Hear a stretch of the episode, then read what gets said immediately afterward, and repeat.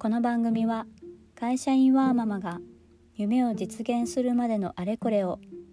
リアルタイムでお届けしているノンフィクション番組です。どうぞあなたのゆっくりタイムのお供にお付き合いさせてください。というわけで皆さんこんにちはあここです。いかがお過ごしでしょうか？え今日のテーマはあなたは朝活派？夜活派？はって言いにくいですね。というテーマでお届けしたいと思います。まあ、皆さんいかがでしょうか？朝活派ですか？それとも夜活派でしょうか、まあ、私もこういう会社員をしながら、まあ、ワーキングマザーとして、えー、日々を過ごしている中で、まあ、こういった刺繍とかテキスタイルデザインの、まあ、今はね副業という形で活動をしているんですけれども、まあ、そうなってくると日中の時間っていうのはねなかなか自分の時間がまとめて取れないので、まあ、必然的に 噛んじゃいましたね。必然的にまあ子供が起きる前の朝か、まあ、子供が寝た後の夜、まあ、そこのどっちかで自分のまとまった活動時間っていうのが確保できるんですよね。まあ、そうなってくると問題になるのが朝なのか夜なのかっていうところですね。でまあ今日はそんなお話をしながらどっちも試したことがあるので、まあ、実際にやってみて感じていること、まあ、こういう活動には朝がいいよね夜がいいよねっていう話をしてみたいと思います。ちょっと背景に 犬の鳴き声が入るんですがご了承ください。はいで、えー、私の場合はなんですが、えー、今のところ夜活派の方ですね。うん、まあもともと酔いっぱりというか朝起きるのはあんまり得意じゃなくって夜の方が自分の中では生産性が高いというか いうところがあります。まあどっちもやってみて思っているのは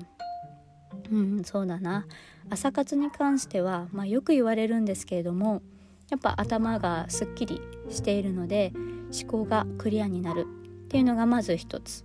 でなので、まあ、頭を使う仕事まあ、何か作戦会議をするとか、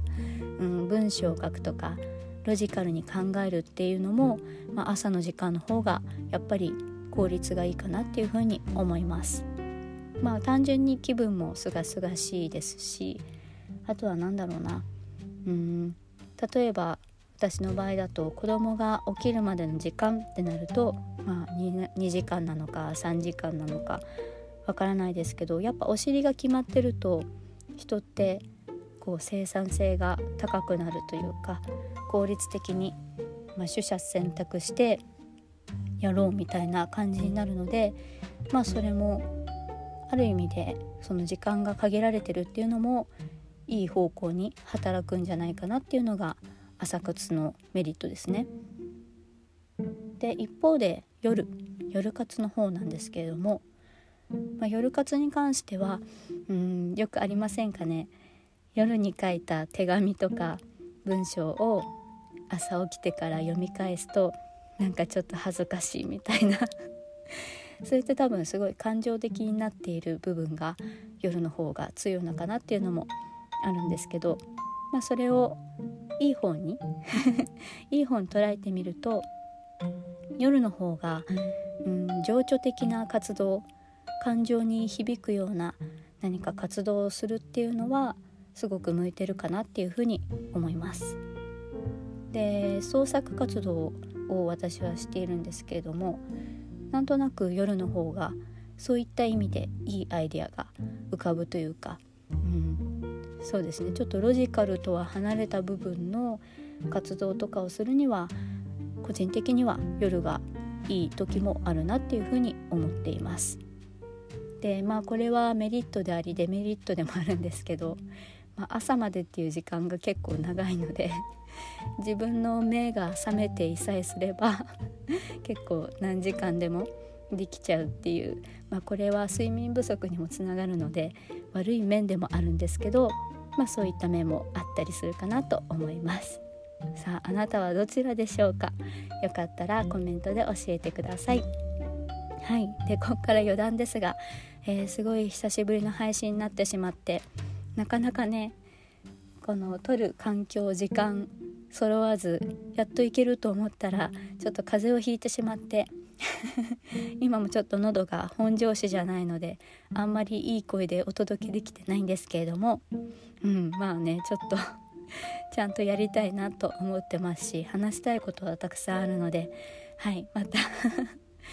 うん、毎日やりたいなって今年は思ってたんですけどねうまく時間が確保できず、えー、不甲斐ない私でございますが、えー、よかったらまた聞いていただけますと嬉しいです。はいというわけでいつも聞いてくださりありがとうございます。この番組では夢を叶える道中で得た学びをシェアさせていただきます。気に入ってくださった方は噛み噛みもう久々だとね全然噛みますね。気に入ってくださった方は、えー、フォローやメッセージにとても元気をもらっているのでよかったら応援いただけますと嬉しいです。それではあここでした。ではまた。